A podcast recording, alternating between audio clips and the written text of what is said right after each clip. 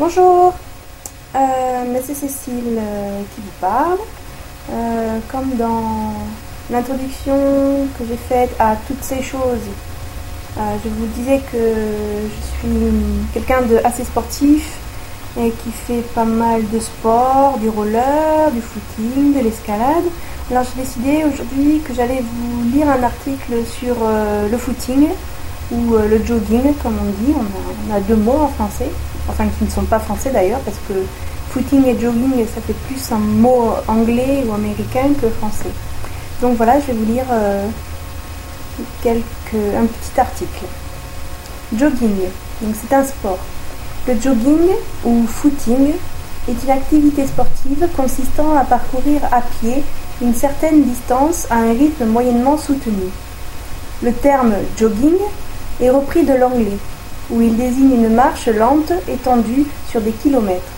Le terme jogger désigne les pratiquants de cette activité. La plupart des sportifs, notamment les athlètes de haut niveau, pratiquent le jogging comme échauffement.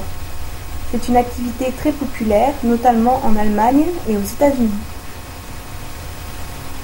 Les principes de base. La durée.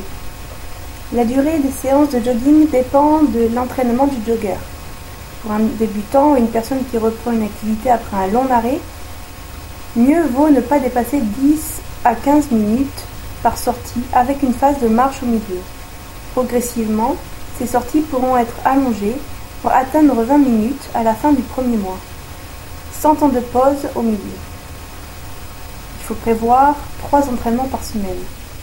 Une majorité de joggeurs apprécient de courir le matin car la dose d'endorphine libérée contribue à une bonne humeur toute la journée, mais selon les médecins, si on tient compte du rythme biologique, le meilleur moment de la journée pour courir est celui où la température corporelle du corps est la plus élevée, soit entre 17 et 18 heures.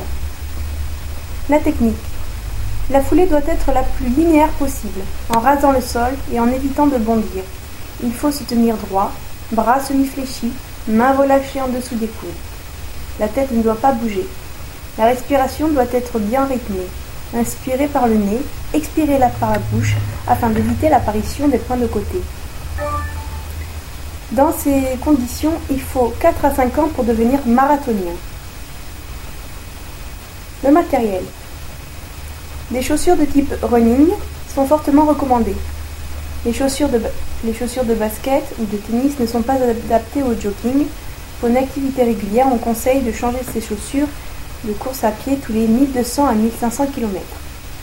Cela peut paraître beaucoup, mais à raison de 30 à 40 km par semaine, on y est en moins d'une année. L'hydratation. Pour les joggings longs, il est très important de boire en courant. Prévoir une gorgée toutes les 10 minutes. Boire ne coupe pas les jambes ni le souffle. Sans une bonne hydratation, le sang s'épaissit et l'oxygène est moins bien transporté. Sans eau, les tendons ne sont plus lubrifiés et ils s'échauffent et c'est la tendinite. Impact sur la santé. En tant qu'activité sportive, le jogging développe les muscles des jambes, des hanches et du dos principalement, et ceux des bras de façon moins marquée. Il semblerait également qu'une pratique régulière renforce les os. Le jogging peut être combiné avec d'autres exercices, la seule limite étant la fatigue de l'athlète.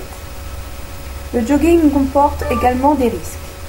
En tant qu'exercice, il provoque de nombreux impacts correspondant, au pas du jogger, imposant de grandes contraintes physiques aux articulations, notamment les genoux et les chevilles.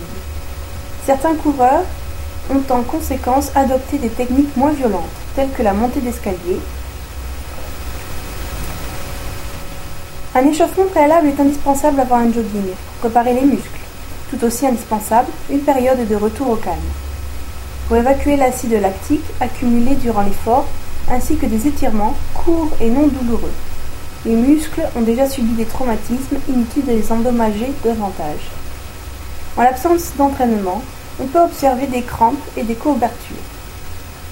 La pratique régulière du jogging pourrait améliorer sensiblement la, longévité et diminuer le risque d'invalidité de la personne âgée.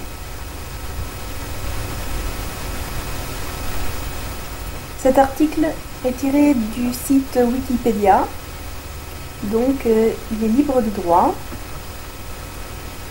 Et si vous voulez la voir en votre langue, je crois que vous pourrez la, voir, car euh, il me semble que euh, les articles de Wikipédia sont traduits en plusieurs langues. Ceci dit,